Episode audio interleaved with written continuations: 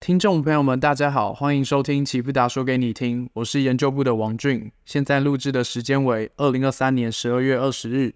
今天想跟大家讨论的话题是加息进入尾声，资产如何表现？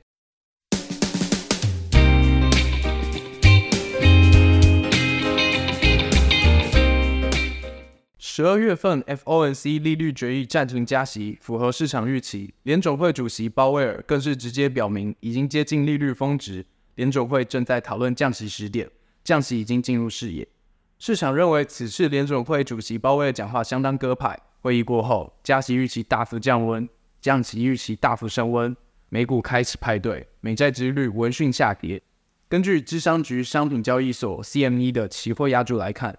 市场认为最快在二零二四年三月份便会开始降息，而联准会新英王票委沃勒更是早在台湾时间十一月二十九号便表示，我对于目前政策已处于良好位置，能减缓经济活动及促使通膨率回到两帕的目标越来越有信心。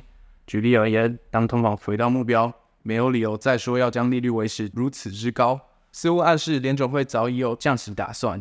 当市场压住降息，更甚至联总会主席鲍威尔直言降息已纳入讨论，那么年度联总会开启降息已变成大概率事件。这次我们就来复盘首次开启降息的这段时间大类资产的表现吧。我们复盘了七次首次降息后的大类资产表现，分别从降息一个月后及降息三个月后做观察。观察首次降息一个月后的资产表现，标普五百胜率不错，七次中上涨五次，年化收益为十七趴。十年期美债殖利率则涨跌互见，七次中上涨四次，平均上涨八个 BP。美元则表现相当差，七次中下跌了六次，年化收益率为负十趴。黄金在这段时间的表现相当亮眼，七次中上涨了五次，年化收益率达到十六趴。原油及 CRB 指数表现近乎灾难，胜率极低，原油六次中下跌五次，年化收益率负四十七趴。CRB 指数七次下跌六次。年化收益率为负二十八八。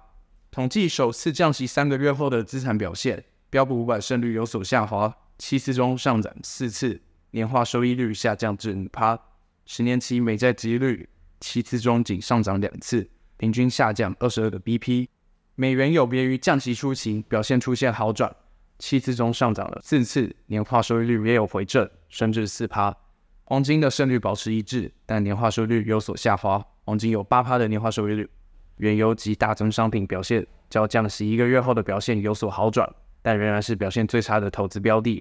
原油六次中下跌三次，CRB 指数七次下跌五次，年化收益率原油升至负八趴，CRB 指数升至负十四趴。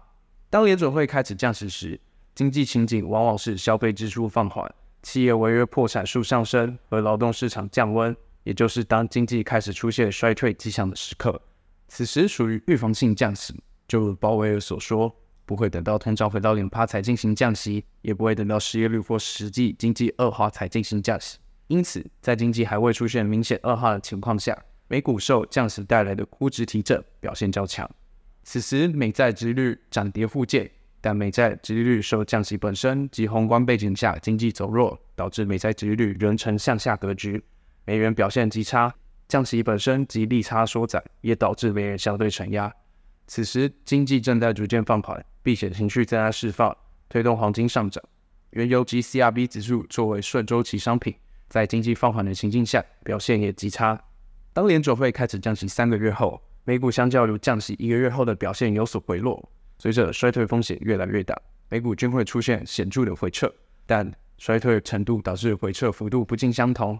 此时受经济恶化影响，避险情绪大幅升高，避险资产美债、黄金价格持续走强，美元则受降息本身与避险属性相互拉扯，较无明显规律。原油及大宗商品在经济恶化的宏观环境下，下行趋势仍然明显。市场目前已不再讨论明年是否降息，而是明年应该降多少。在这段货币政策转变的关键时点，市场早已抢跑降息预期。美股正挑战前高，美债也持续上涨，而您将如何配置您的资产呢？